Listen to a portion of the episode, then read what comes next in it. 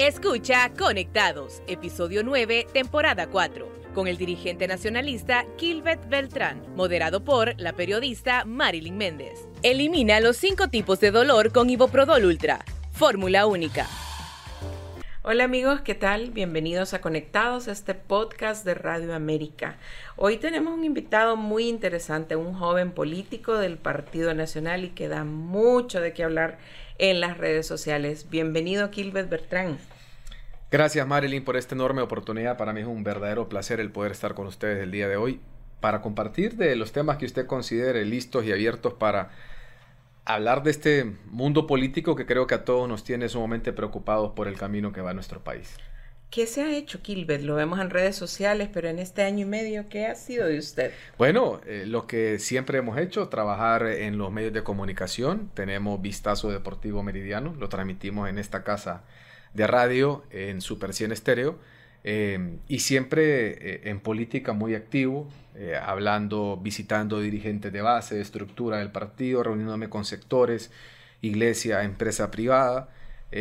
por ejemplo, de lo que tenemos en este momento que estar claros es que el trabajo de mi parte por lo menos no se ha detenido, esperando que en las próximas elecciones se pueda tener una bonita oportunidad. Estamos en familia por Grupo América y así que le vamos a preguntar mucho también de política eh, ¿cómo ve la situación? Usted es un joven político, pero tiene bastante trayectoria en el Partido Nacional. Sí, muy preocupado realmente por la situación del país, porque creo que eh, al final nadie puede desconocer que en este momento el país es un caos, que se han desatendido eh, las principales áreas que un país debe de cuidar, tema de materia económica, materia social, tema de materia educativa, materia de salud. Vemos una falencia absoluta prácticamente eh, de decisiones positivas por el país, una incapacidad para ejecutar el presupuesto general de la República más alto en la historia. Nunca nadie había tenido más dinero para gobernar un país que quien hoy está en el poder. Y vemos que la ejecución presupuestaria es todo menos positiva. Tenemos la ejecución presupuestaria más baja en la historia de nuestro país. ¿Esto en qué se traduce? En que la gente va a los hospitales y no tiene medicinas, en que los niños van a las aulas y no tienen maestros, en que no tenemos inversión pública, no tenemos obras de infraestructura que se estén desarrollando en el país. Se traduce en que en este momento Honduras está prácticamente paralizado, las oportunidades no existen y por eso es que tenemos hoy la más alta tasa en la historia de hondureños que están abandonando el país. Estamos perdiendo nuestro primordial eh, tesoro que es la fortaleza de nuestra juventud, hombres, mujeres capaces, muchos de ellos incluso con estudios eh, con maestrías, con doctorados que buscan salir del país y muchos que, obviamente no han pasado por la universidad y que salen a trabajar en áreas de la construcción, etcétera, en Estados Unidos, en Europa, en España, en Italia, donde hay mucha migración, Panamá incluso ahora también. Eh, ¿Por qué? Porque en Honduras no se está generando oportunidades en lo más mínimo para el pueblo y para la juventud sobre todo, que es lo que a mí me preocupa, porque un país sin jóvenes es un país sin futuro. Y cuando ya el joven empieza a perder la esperanza en que su país puede salir adelante, creo que estamos en un claro y franco retroceso. Pero ¿qué ha pasado con el presupuesto? Porque la bancada de su partido menciona que aprobaron miles de millones de lempiras. ¿Por qué no se está ejecutando? Por incapacidad, por ineptitud, por inutilidad, como le digo yo. El gobierno es un gobierno plagado de inútiles, plagado de personas que lastimosamente su principal atributo fue quemar llantas, quemar embajadas, saquear comercios. Eso es lo que usted mira eh, en, en el, si hace un corte transversal de quien hoy está manejando el presupuesto general de la República más alto, usted va a ver que esos atributos son los que tienen la gran mayoría. Y los que son estudiados, lastimosamente, son demasiado radicales. Y esto ha generado un distanciamiento entre el gobierno de la República y los sectores de la sociedad civil. Hoy vemos una lucha entre el gobierno y las iglesias. Vemos una lucha entre el gobierno y el sector empresarial. Y así sucesivamente vamos viendo cómo el gobierno se va quedando más solo justamente por ese radicalismo. Entonces, ¿qué ha pasado con el presupuesto? Que han sido incapaces de ejecutarlo, que tienen ese dinero allí y que muchos pensamos y lo vemos con preocupación que están esperando que sea el año político para empezar con eh, la famosa práctica que aquí se ha tenido en Honduras, del último año empezar a tratar de ayudar para tratar de generar buenas voluntades y ganar el voto. ¿Hay algo positivo en este año y ocho meses casi de gobierno? Yo no, yo no pretendo ser un opositor radical, pero me cuesta mucho. Yo no veo algo que realmente sea positivo, porque le pongo un ejemplo. A mí como hombre de deportes también me llamó la atención los 400 millones de lempiras, que es el presupuesto general o presupuesto más alto que ha tenido eh, el deporte en nuestro país. Pero fuimos a los Juegos Centroamericanos recientemente y los muchachos se fueron sin entrenador. Los padres de familia siguieron costeando los, los, los costos, valga la redundancia, del pasaje, del viaje de los muchachos. Eh, entonces vemos acusaciones de sobrevaloración en todo lo que está haciendo con Depor en este momento. eso que, que pudo haber sido positivo como una idea, en la práctica es negativo. Y de ahí en adelante yo no, no encuentro nada positivo más que para la familia Celaya Castro.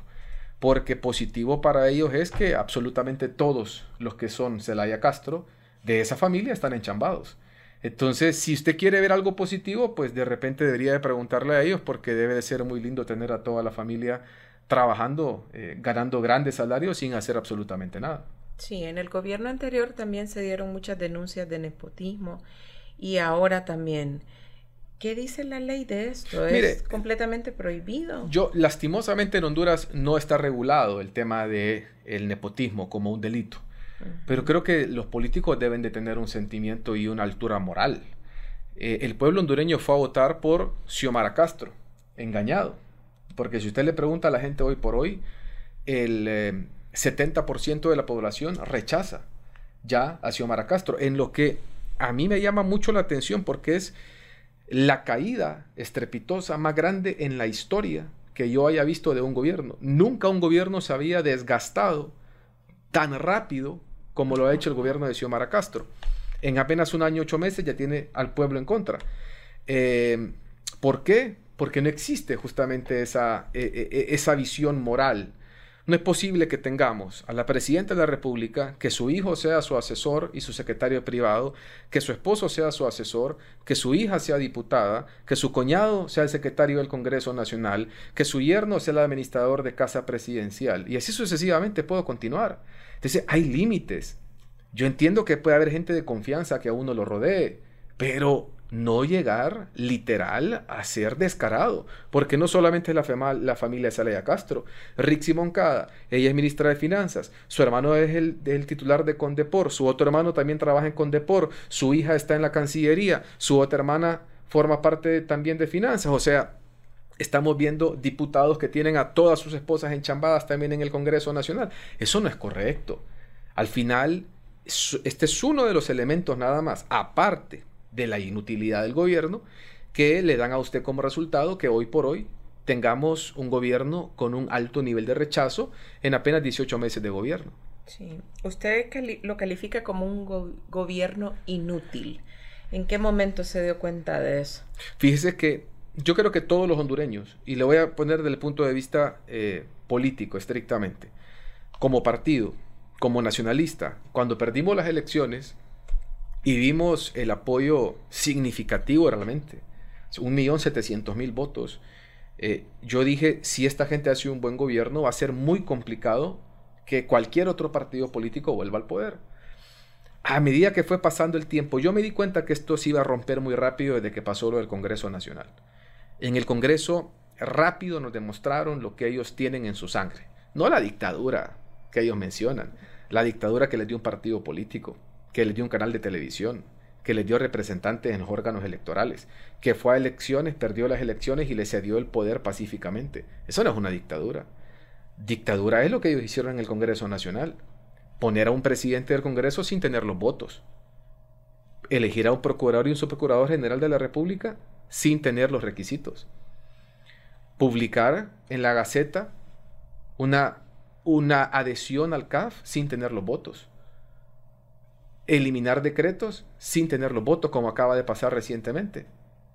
Entonces, rápidamente yo me di cuenta que ellos iban a empezar en ese tipo de acciones que al pueblo hondureño no le gustan.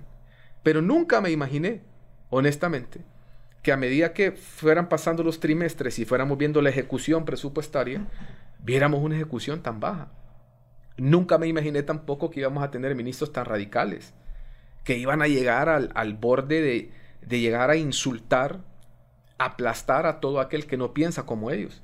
Esas son las cosas que en este momento el pueblo hondureño las está observando, las mira a diario en todos los medios de comunicación, porque los medios de comunicación cumplen su función de informar y ahora ellos hasta atacan a los medios de comunicación. Eso le iba a preguntar. Ellos dicen que hay un cerco mediático. ¿Qué cree usted? Aquí no hay un cerco mediático. Lo que tenemos es un gobierno que es un circo. Y por eso es que eh, los medios de comunicación informan lo que sucede. Usted como periodista no se va a inventar una noticia. Usted incluso presenta una noticia, tiene una opinión, tiene una contraopinión, tiene y buscan siempre el balance. la realidad es que en este momento todo es un caos en el país. Vaya usted como periodista al Hospital Escuela o al Mario Catarino Rivas o al Hospital del Sur. Y decía la misma gente que hoy por hoy está y que lo llevó al poder en una alianza que se están reutilizando, decía Suyapa Figueroa, por ejemplo, jeringas. Usted puede como periodista mentir y decir que todo está bien. Usted informa que se están reutilizando jeringas en este momento en el hospital escuela. Pero por eso ellos dicen que hay un cerco mediático. Cuando usted todos los días va y mira que los padres de familia, como pasó recientemente en Tatumbla, se toman la calle porque no hay maestros en sus escuelas, usted como periodista, ¿qué va a decir? Que no hay clases, que está detenido el, tránsito, pero no está inventando ninguna noticia, usted simplemente está diciendo lo que está pasando.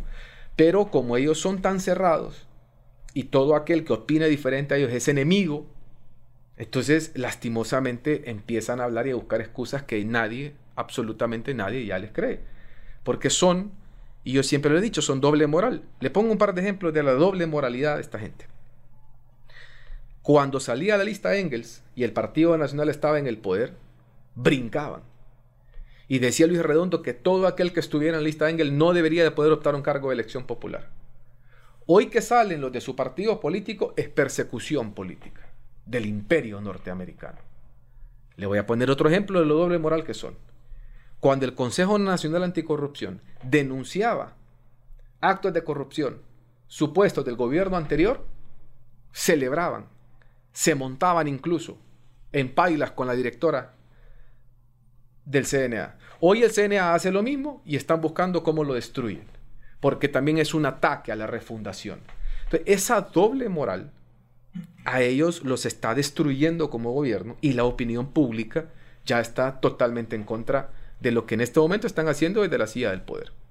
¿Y a qué se debe esa intolerancia por parte del oficialismo, según usted? Porque en el gobierno anterior, en los ocho años del Partido Nacional principalmente, eh, ustedes fueron bastante atacados por el oficialismo ahora. Pero mire, yo, yo aquí distancio, y esto es una realidad y lastimosamente lo dijimos en, en campaña, pero se cometieron tantos errores también.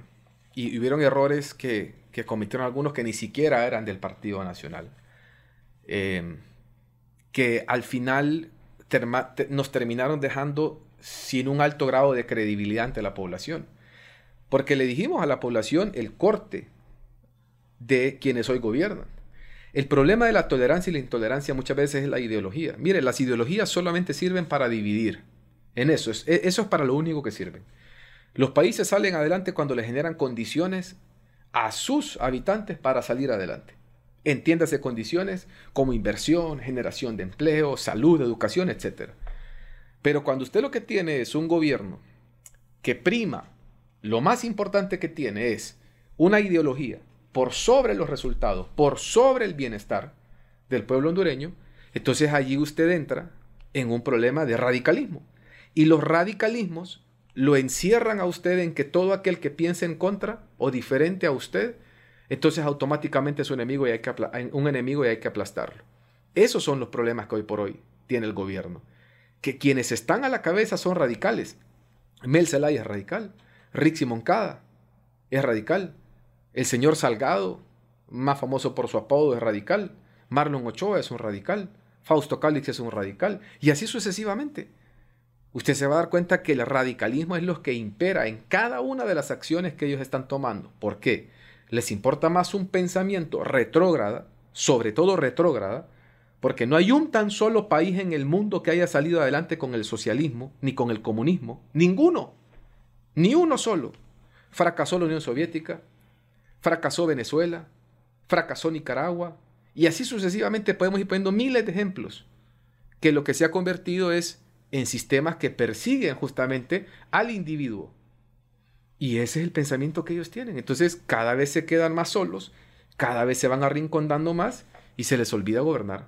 Sí, y por aquí traía esa pregunta yo porque los jóvenes políticos de Libre me da la impresión que son como contemporáneos suyos también. Sí. El ministro de, de Cerna decía que el socialismo ha sacado de la pobreza a países como Cuba y Venezuela, ¿lo recuerda? Sí, es. La verdad que este muchacho, yo creería que, ojalá que si él cree en eso, si él cree que está, ¿por qué no se van para Venezuela, para Cuba?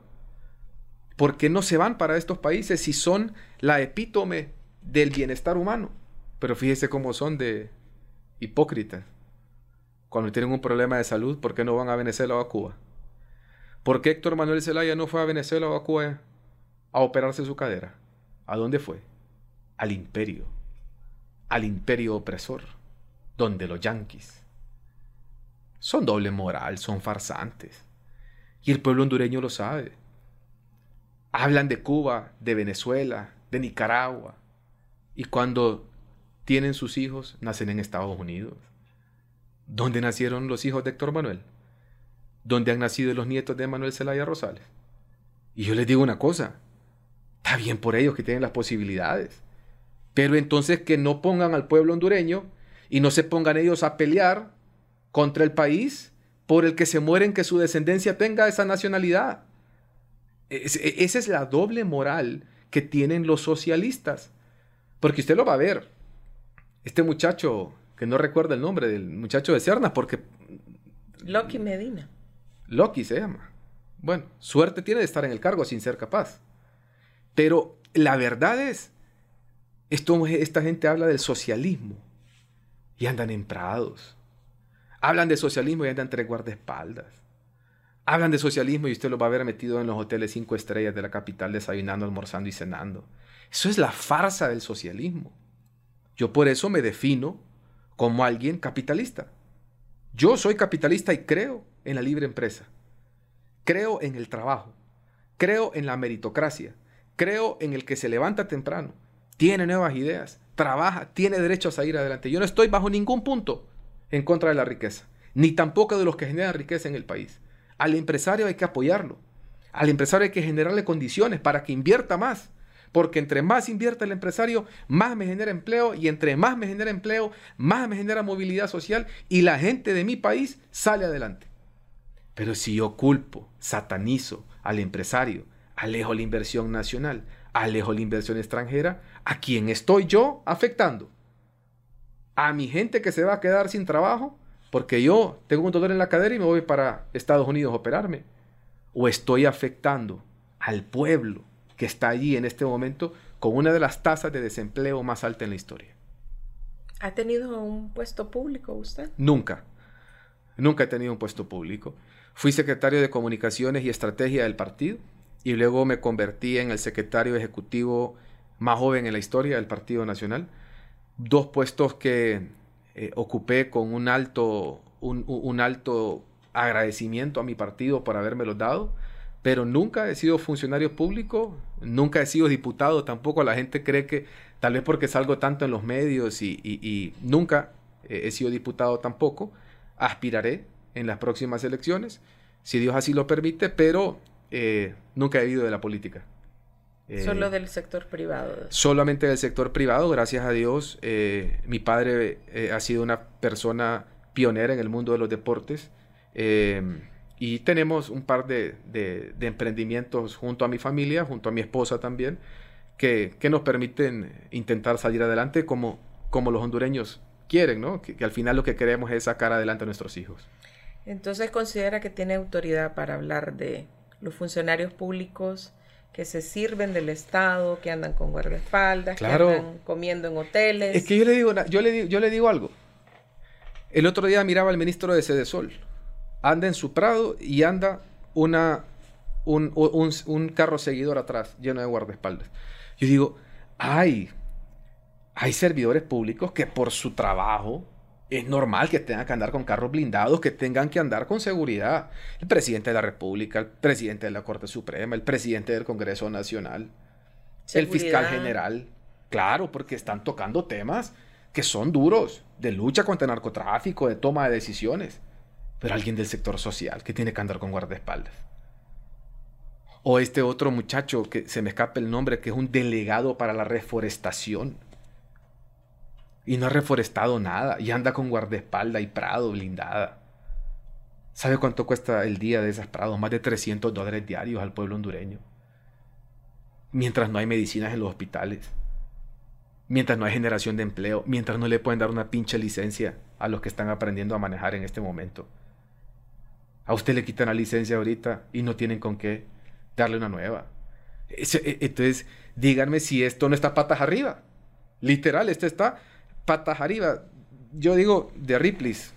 Pero no es cierto que el Partido Nacional dejó todo blindado o dejó todo saqueado.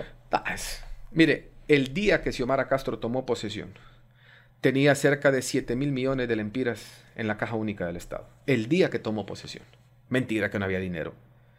Por eso le redigo, no hay dinero para las escuelas, pero sí hay dinero para las paradas blindadas.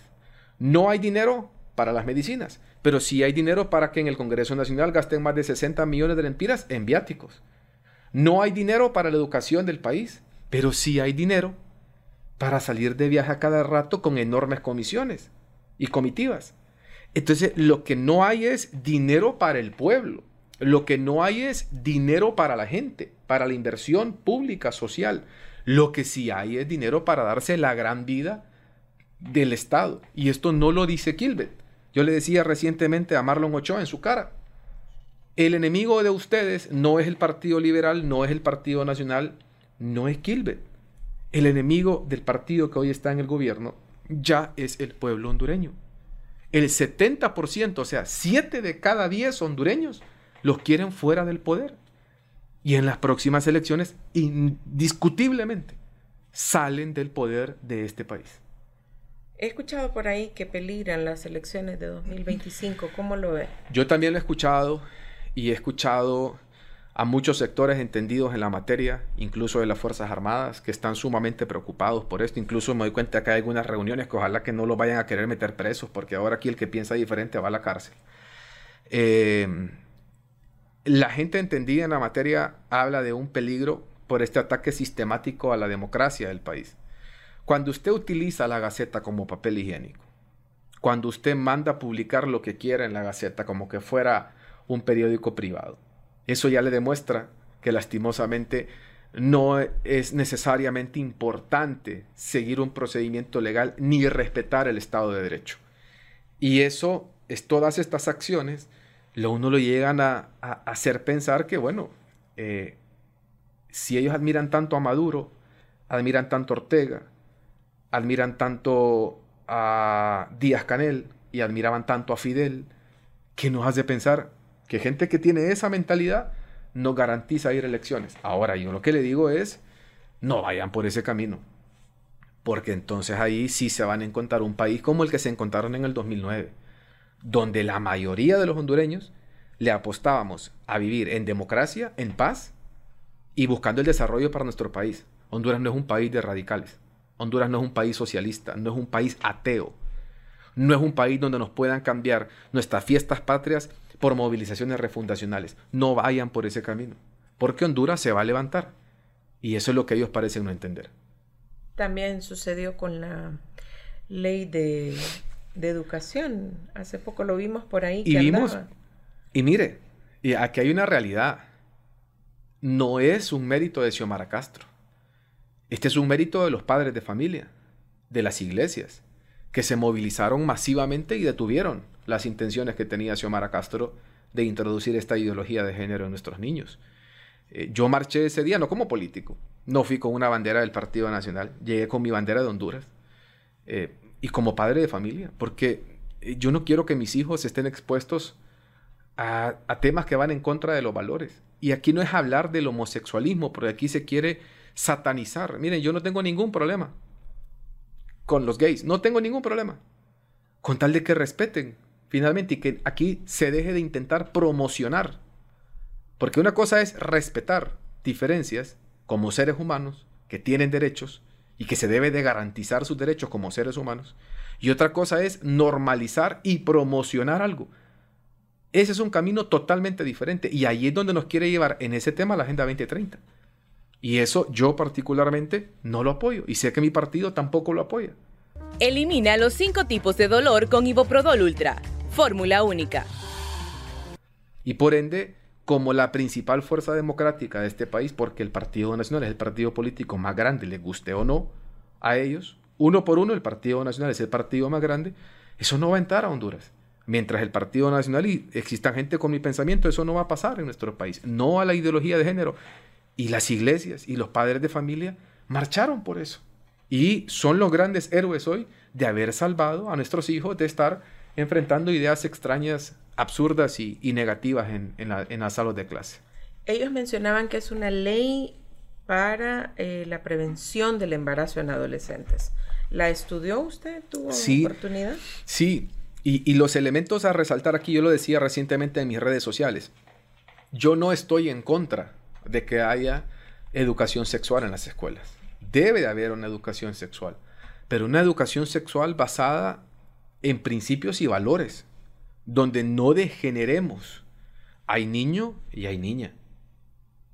Y no podemos pretender nosotros, como ha pasado en otros países, que hay niño, niña, y después el niño puede escoger si es niña, si es niño, y de repente pueden escoger si es un animal o no es un animal, o si es asexual, o si es... Y, existen no sé cuántos géneros en estos países que lastimosamente están patas arriba y han perdido los principios y valores de la familia. Eso es lo que nosotros no podemos permitir ahora, de que debemos de atacar de frente el tema de las violaciones contra las niñas. Eh, tenemos que atacarlo, pero aquí también hay que cumplir la ley. Mire, el Código Penal establece claramente que todo, toda relación sexual con una niña menor de 16 años, aunque sea con el consentimiento de ella, es una violación. ¿Por qué no se aplica la ley? ¿Por qué cuando una niña llega al hospital embarazada y tiene 12, 13, 14 años, por qué automáticamente la fiscalía no actúa de oficio y va atrás del padre? de esa, de, esa criatura. Esas son las cosas que tenemos nosotros que pedir. La aplicación de la ley, pero no aprovecharnos de un tema que está ahí en la palestra pública y que es un problema que está sucediendo para meter otra solución que no es una solución, que realmente lo que es es, es una aberración. Sí. Hablemos de su partido. Hace unos días se escuchaba a Salvador Narrala decir que si fueran las elecciones ahora, el Partido Nacional estaría en el poder. ¿Cómo, cómo lo ven ustedes? Mire, yo creo que el Partido Nacional, le decía hace un momento, es un partido político gigante, enorme. Es el partido político más grande de nuestro país, con 1. casi 1.3 millones de votos solos como partido. Eh, lo demostramos si no hubiera existido una alianza en las últimas elecciones, el Partido Nacional hubiera ganado las elecciones. Esa es una realidad. Salvador Narrala eh, eh, fue el que inclinó la balanza hacia esa alianza. Libre tiene una base partidaria, creería yo, de 500 mil votos. ¿Todavía? Yo creo que después de todo lo que te permite estar en el poder y comprar conciencias, tal vez Libre pueda llegar a unos 600, 700 mil votos. No lo veo pasando de 700 mil votos. Porque también hay algo muy importante. Libre vivió mucho de los votos prestados y cuando uno mira los resultados electorales de Libre, el crecimiento de 2013, 2017, 2021, Libre crece y decrece el Partido Liberal. Entonces está claro de dónde vienen y empiezan a venir los votos, empieza a darse la fuga del Partido Liberal que lastimosamente en sus divisiones se ha eh, debilitado mucho y eso ha fortalecido a Libre. Pero esos liberales no son radicales. Entonces ahora tendrán que buscar o regresar a su partido si tiene una buena oferta electoral y también aquellos que no son de un partido político, que son la mayoría, es el 60% de la población, que no es de un partido político, sino que son de los independientes que llamamos, créame que estarán dispuestos a analizar una oferta electoral, pero no son radicales y ya saben los que libren el poder, jamás los van a apoyar. Por eso no hay manera democráticamente que Libre vuelva a ganar unas elecciones. En el contexto actual en el que estamos, sin duda alguna, yo creo que el Partido Nacional tiene al mejor candidato. Y a mí eso no me cabe la menor duda porque, contrario a los que van a empezar a ofrecer, el Partido Nacional tiene un candidato que es probo, que lo ponemos sobre la mesa y decimos, este hombre, los hechos hablan.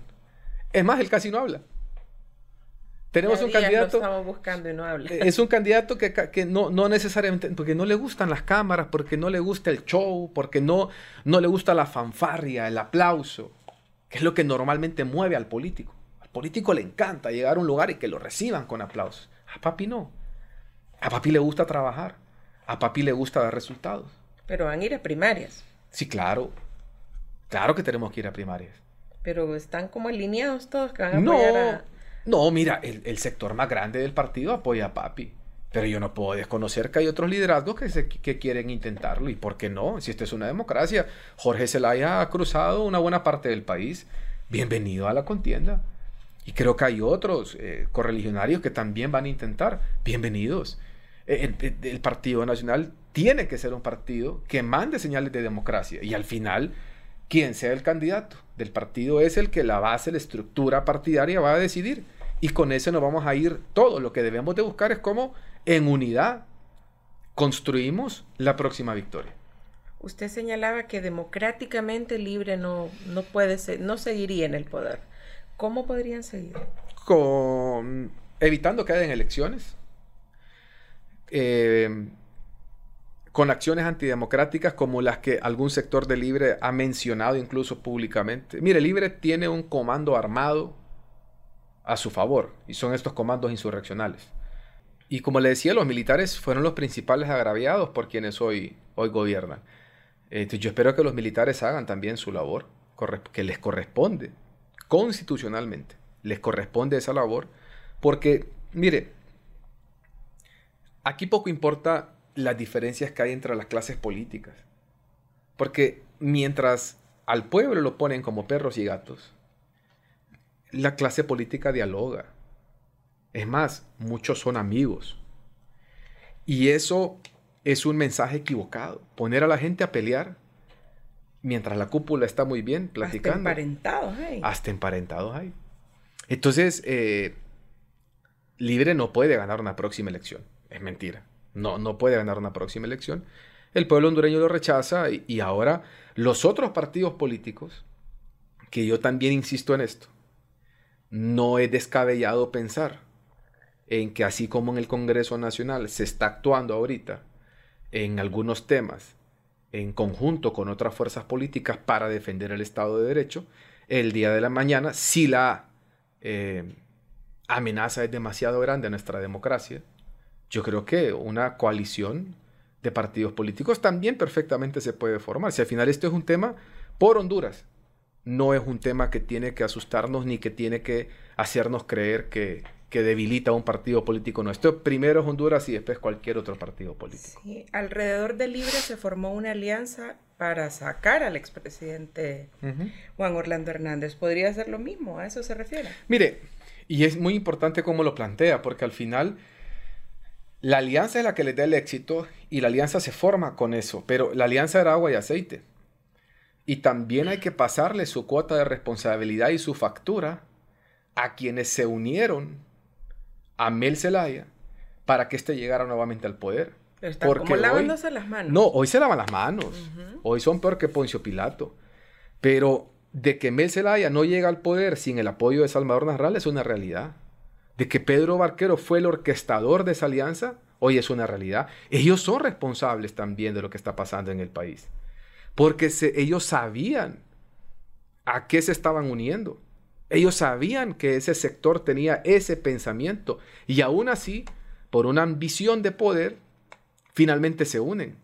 Pero la vida democrática y la vida política da vueltas. Hoy por hoy lo vemos a ellos que se han vuelto en opositores también al gobierno, evadiendo una cuota de responsabilidad que tienen, pero bueno, si vamos a luchar por los mismos principios y por rescatar a este país, eh, bienvenido sea la unión de criterios y de fuerzas. Ya se ha considerado dentro del Partido Nacional? Mira, hay un sector del Partido Nacional que es el, voto duro, que obviamente es, es, renuente a este tipo de pláticas. Y creo que no es momento de hablar de una alianza electoral, porque hace falta todavía mucho que ocurra en la vida democrática al interno de todos los partidos políticos. Hay que ver cuál va a ser la reagrupación, el candidato del Partido Liberal, el candidato del PSH, el candidato del Partido Nacional, ver cuáles son las fortalezas, las debilidades que puedan llegar a tener. Eh, y para eso falta mucho. Yo creo que lo normal es que cada partido político compitiera, pero si hay una amenaza, hay un atrincheramiento de quienes hoy están para quedarse en el poder, cualquier estrategia es válida para sacarlo. Los casos de narcotráfico del expresidente y de otros miembros del partido, ¿qué tanto daño les ha hecho? ¿Lo han analizado? Mire, yo creo, es, es, es eh, es soñador pensar que todo este ruido alrededor de este tema no afecta definitivamente. Lo que yo siempre he sostenido es el Partido Nacional es un partido de más de 1.3 millones de personas. Y suponiendo, porque ninguno de los que se está mencionando el día de hoy es culpable todavía, todos están bajo una presunción de inocencia. Pero si algo llegara a pasar, con cualquier personaje involucrado en narcotráfico o en corrupción, este es un tema personal. No se puede atacar a toda una institución política por los errores individuales que pueden haber cometido algunos, si es que los cometieron. Entonces, es fundamental entender que las instituciones son imperecederas. El Partido Nacional tiene 122 años de historia. No se va a terminar porque hayan algunos liderazgos que puedan estar metidos en problemas. Porque habemos otros dentro del mismo partido que estamos pujando para hacer las cosas diferentes y que también queremos ver cambios de pensamiento, de acción dentro de nuestro partido político. Y claro que también quisiéramos regresar al poder y hacer las cosas bien. Muchas cosas se hicieron bien. Pero hoy también vemos una, temblequera de piernas en, en querer resaltar las cosas buenas que hizo el Partido Nacional. Pero todo fue malo. Aquí son tan absurdos que dicen que en los 12 años no se hizo absolutamente nada. Más de medio millón de personas atendidas en el centro Ciudad Mujer. Vámonos a San Pedro Sula, en esa carretera es una obra del Partido Nacional. Vámonos a Danlí, esa es una obra del Partido Nacional. Vámonos a Choluteca, esa es una obra del Partido Nacional. Vámonos al Canal Seco, esa es una obra del Partido Nacional. El Centro Cívico Gubernamental, que iba a ser el hospital más grande de Centroamérica, pero ahora se pelean por ver quién tiene el piso más alto, esa es una obra del Partido Nacional. Vámonos Carretero Lancho, esa es una obra del Partido Nacional. Pero ahora la gente le tiene miedo. Palmerola, de donde salen estos de viaje. Esa es una obra del Partido Nacional. Y se toman selfies ahora, en Palmerola. Y primero lo felicitaban y ahora lo atacan. Esa doble moral, pero también el silencio de muchos de mi partido. Molesta. Porque uno quisiera ver a muchos que estuvieron al frente de instituciones también hablar y defender de lo que se hizo, pero no ante el silencio. La media verdad se está quedando como una verdad y es falso. Hubieron cosas que señalar negativas, de acuerdo, pero también hubieron muchas cosas positivas en el gobierno del Partido Nacional. ¿Qué aspiraciones políticas tiene? Mire, en este momento yo estoy trabajando para una diputación en el Congreso Nacional.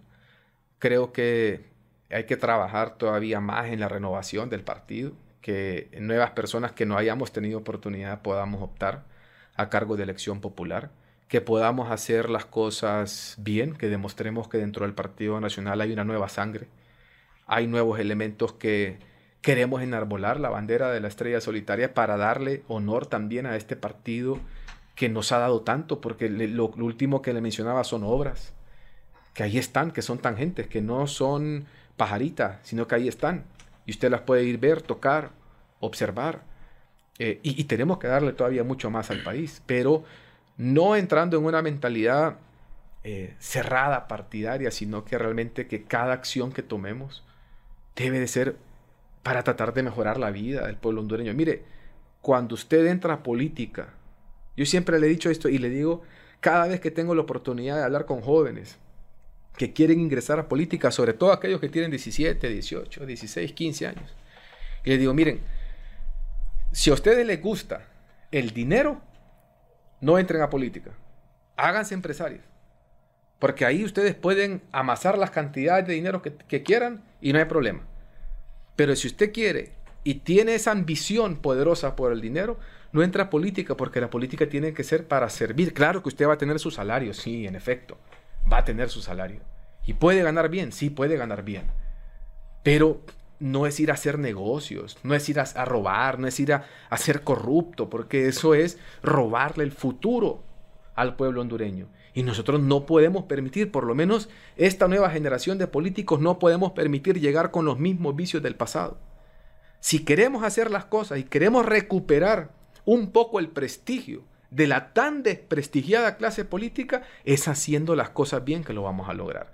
Si no, para seguir en lo mismo, yo creo que un basta ya a, una generación política que lastimosamente no nos ha traído, de la que forma parte Mel Zelaya, por ejemplo, que solamente nos ha traído caos, subdesarrollo, atrasos, peleas, división, o como decía recientemente un señor, nos tienen envenenado al país.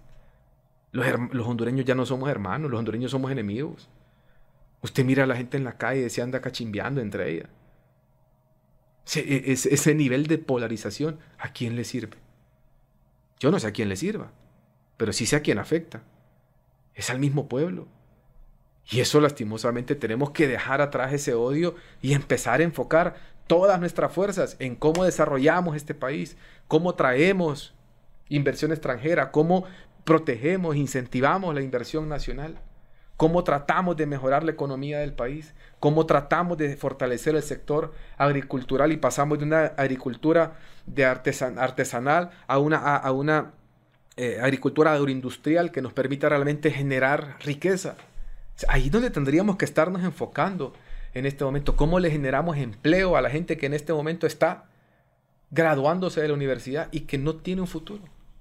Pero no, están hablando del día de la baleada, están hablando de quién va a ser el nuevo fiscal general de la República, que es importante, pero hay otros temas que son los que le importan a la gente, que es que la canasta básica está por el cielo, que la inseguridad están matando a los hondureños a diario, que es que no hay trabajo, que no hay educación, que no hay medicina, y de eso no se está hablando.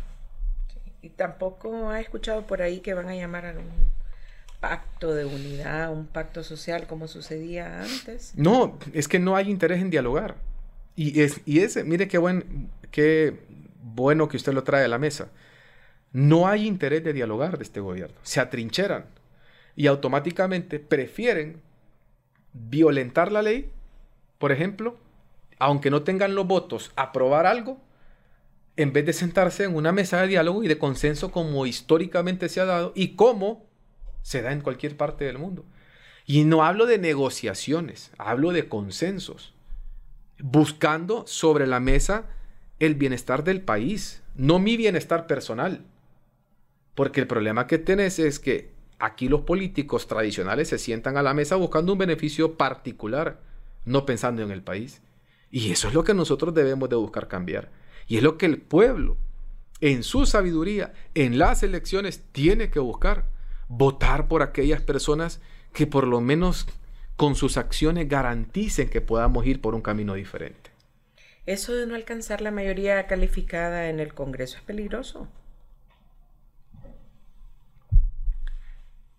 Y lastimosamente parece no importarles. Fíjese que ahora estamos a las puertas, por ejemplo, de la elección de un fiscal general de la República. Y, y libre sus voceros dicen una cosa hoy mañana dicen otra. Dicen que él tiene que ser de libre y después dicen que no tiene que ser de libre, que tiene que ser apolítico, que no sé qué. Cuento que nadie se los cree. La molestia que ellos tienen es porque tenían algunos ungidos y no pasaron los, los criterios que estableció la Junta Proponente. Ojalá que eso no haga caer finalmente en un retraso de la elección del nuevo fiscal general porque al final yo sí creo que tenemos que pasar este tema lo más rápido posible, sin la menor cantidad de trauma posible. Hay una lista de cinco. De esa lista de cinco se tiene que tomar el nombre, punto y final. Pero no le demos más vuelta. De esos cinco escojamos al mejor hombre, mejor mujer, eh, eh, de, de, cualquiera de los sexos, hombre, mujer que esté ahí, porque hay una, hay una, hay una abogada, Almendares. Si es ella la mejor, o si es uno de los cuatro, quien sea Pero salgamos de esto porque atrás de escoger un fiscal general de la República, que sí esperamos que combata la, corrupción, que persiga la corrupción, que persiga el delito, pero démosle vuelta a esa página, escojamos a la mejor persona para que lo haga y entonces empecemos a hablar de los temas realmente importantes para este país. Hoy subió la gasolina a tres lempiras. ¿Y a quién impacta eso? No, no impacta a los políticos que dicen que el pollo cuesta siete lempiras. Así de desubicados están. Impacta al pueblo. Impacta a la señora que va a la pulpería, no puede comprar porque obviamente por la subida del costo de la gasolina se le sube a todo a la cadena. Entonces, el problema que tenemos es que estamos hablando de cosas que le interesan a los políticos. Fíjense una cosa. Llevan tres meses hablando del CAF y del nuevo fiscal general. Tres meses. ¿Son temas que le interesan a quién? A la clase política. Y, los pueblos, y el pueblo. Entonces, por eso es que el pueblo los mira hoy con tanto rechazo. Porque lastimosamente la, la clase política gobernante en este país está totalmente desconectada. Ya finalizando, Kilbert, ¿cómo ve el papel de la bancada en el Congreso? ¿Usted tiene aspiraciones para llegar al Poder Legislativo? ¿Cómo, Sí. Los ha visto que se están desenvolviendo. Mire, yo me siento particularmente orgulloso de, del trabajo que ha hecho la bancada del Partido Nacional. Creo que ha sido una bancada, primero que todo señalar que es una bancada bastante nueva, donde más de la mitad de sus miembros es la primera vez que están en el Congreso Nacional. No es fácil, no es fácil llegar a esa posición en un poder tan antidemocrático como ha sido el Congreso Nacional, que incluso, insisto en el tema de la ilegalidad de la Junta Directiva, pero han sabido navegar esas aguas y han sabido defender posturas de partido de forma coherente. Y creo que eh, el pueblo hondureño reconoce eso finalmente y que en este momento quien está buscando establecer toda la fuerza es el oficialismo, es libre aunque no cuente con los votos. Yo eh, creo que la bancada ha hecho un, papel de reconocer, como también tengo que reconocer el papel de los alcaldes del Partido Nacional. Eh, son más de 142 alcaldes que tenemos en este momento en todo el país que trabajan arduamente también, no solamente por su población, sino que por sacar la bandera de la estrella solitaria avante.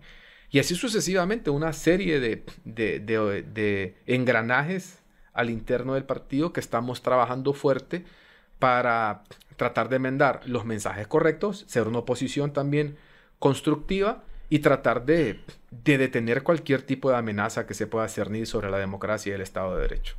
Como nacionalista, usted desarrolla su vida normal, anda por la calle tranquilo, no sin se avergüenza de su partido. No, en absoluto.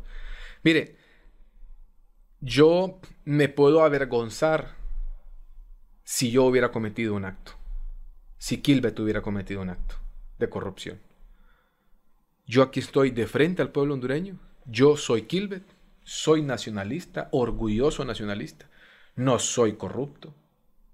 No soy narcotraficante. No soy nada de lo que le encanta decir a la oposición, que es el Partido Nacional. Eso es falso, eso es un discurso político. O es que yo le diga que todos son narcos porque Mel haya sido señalado también. O es que yo le diga que todos son nepotistas porque están metiendo a toda la familia a chambear. No, miren, insisto, los errores que se puedan cometer son a título individual y el individuo es el que responde por esas acusaciones en un proceso en el que tiene que ser encontrado culpable. Porque no todo aquel que es acusado es culpable. Porque hay un principio universal del derecho que se llama, y los abogados lo conocemos bien, que es el principio de inocencia.